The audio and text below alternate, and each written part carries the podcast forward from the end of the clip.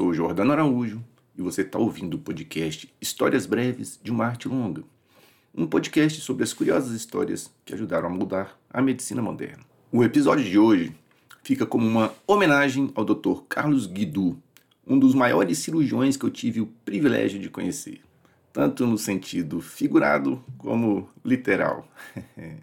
Isso porque ele tem uma ascendência francesa e nosso personagem de hoje também é francês. Então vamos lá conhecer alguns detalhes do trabalho desse sujeito, que é considerado por muitos o fundador da cirurgia moderna, porque acrescentou várias inovações e conceitos que viriam a mudar a arte da cirurgia para sempre. Eu estou falando, obviamente, que você já adivinhou, do francês Ambroise Paré. Ele nasceu provavelmente em 1510, num vilarejo perto da cidade de Laval, e era filho de um fabricante de caixões. Já aos 15 anos, ele se tornou aprendiz de cirurgião barbeiro na cidade de Angers e depois passou quatro anos como auxiliar no Hotel Dieu, em Paris. A gente vai lembrar que a prática da cirurgia lá na Europa do século XVI era uma atividade artesanal, assim como o sapateiro, o ferreiro, o alfaiate e por aí vai. O Parré não tinha assim como nenhum cirurgião barbeiro tinha, uma formação universitária formal.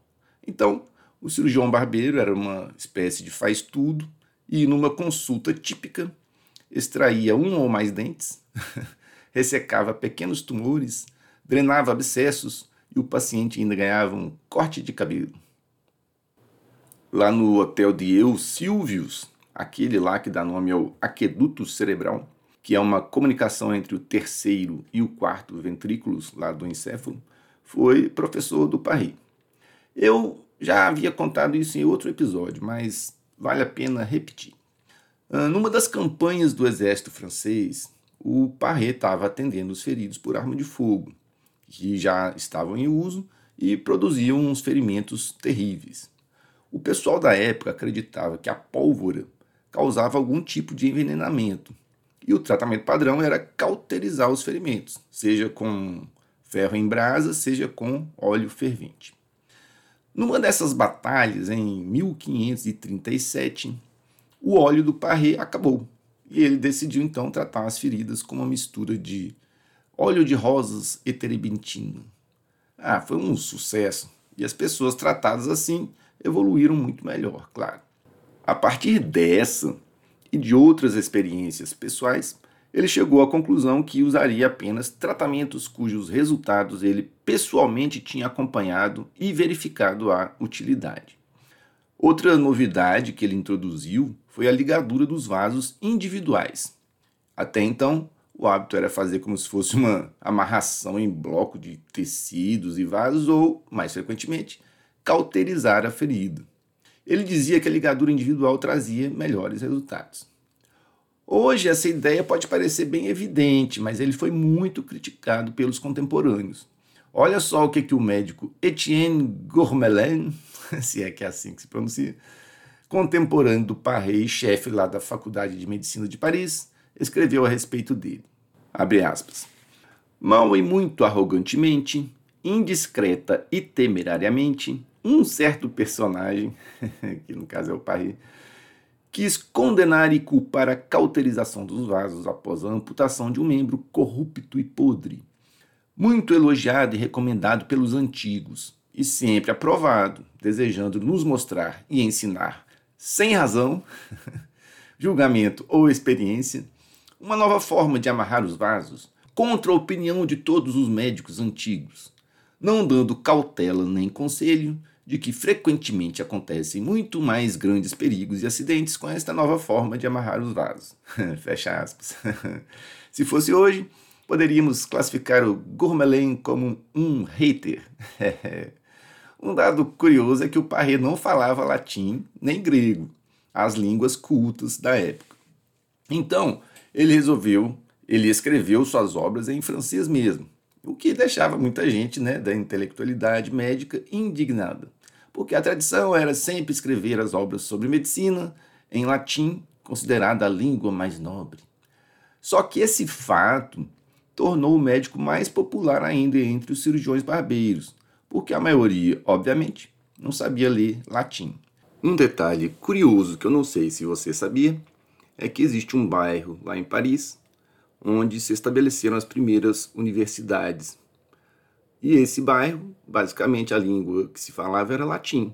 Então ele se chamava bairro do latim ou Quartier Latin, que é lá onde fica Sorbonne e outras instituições de ensino. Ele escreveu sobre anatomia, fisiologia, cirurgia, patologia, farmácia, obstetrícia e mais um monte de assuntos, inclusive fora da medicina.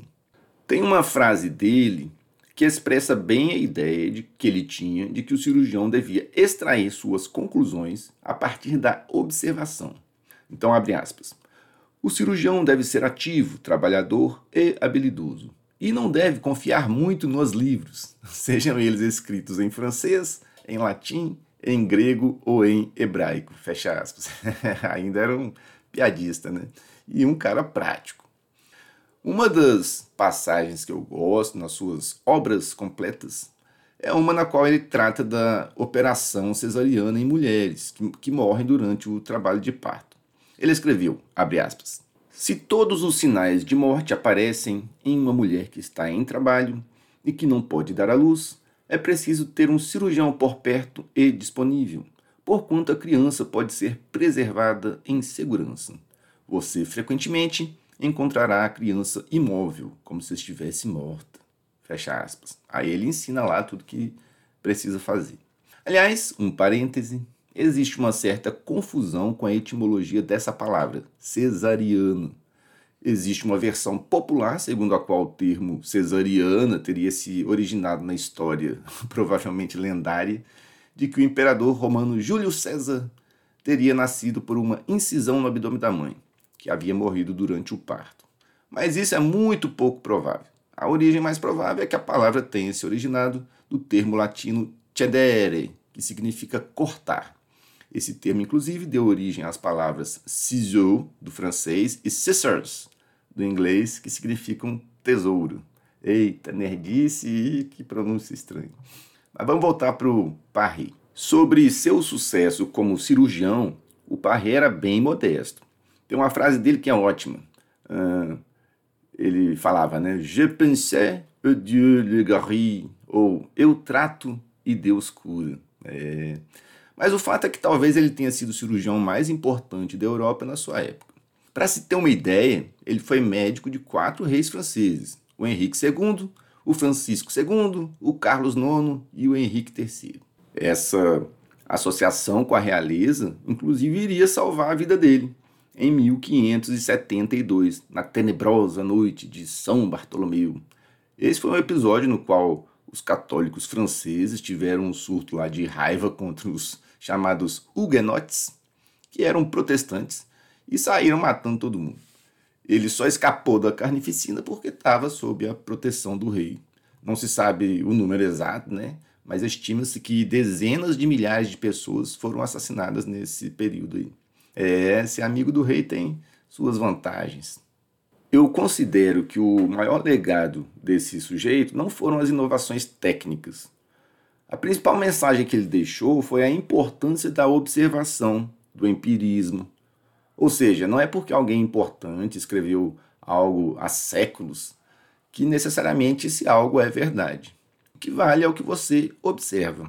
E essa filosofia viria a ser a base da revolução no pensamento científico, que ocorreria nos séculos 17 e 18, nos legando a medicina científica e, mais recentemente, a medicina baseada em evidências. É, é curioso, porque essa é uma lição difícil de ser aprendida, porque a gente viu agora, nessa pandemia aí do século XXI, um total desencontro de informações, né? principalmente sobre se certos tratamentos funcionam ou não funcionam. É muito curioso. Apesar disso, a gente vai lembrar que o Parré era um homem do seu tempo. A gente lembra, o século XVI foi a época que os europeus estavam aí desbravando os mares e chegavam notícias sobre as criaturas mais fenomenais.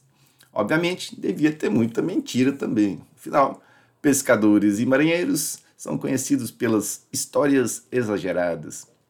Então, tem um livro dele que eu sugiro fortemente que você procure aí na internet, chamado sobre monstros e maravilhas.